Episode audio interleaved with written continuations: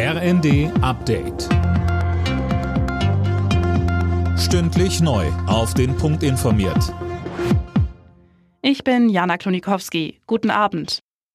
Russland drosselt seine Gaslieferungen nach Deutschland noch einmal. Von Donnerstag an sollen nur noch maximal 67 Millionen Kubikmeter Gas durch die Pipeline Nord Stream 1 gepumpt werden.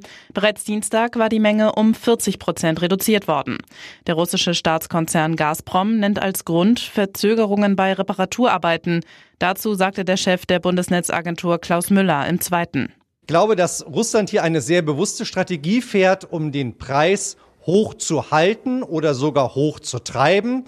Wir wissen, dass Russland an sehr, sehr hohen Preisen verdient. Wir sehen keine Rechtfertigung für diese Reduzierung durch die technischen Probleme, die es hier angeblich geben soll.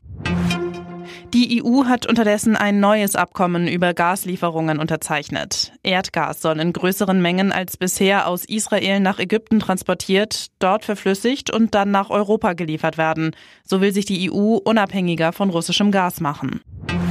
Der ukrainische Präsident Zelensky wird an den Gipfeln von G7 und NATO Ende Juni teilnehmen. Das kündigte er per Twitter an. Ob er persönlich zu den Treffen reisen oder per Video zugeschaltet wird, ließ Zelensky offen. Im Kampf gegen die hohe Inflation setzt die US-Notenbank Fed auf die stärkste Leitzinserhöhung seit knapp drei Jahrzehnten. Der Leitzins wird um 0,75 Prozentpunkte angehoben.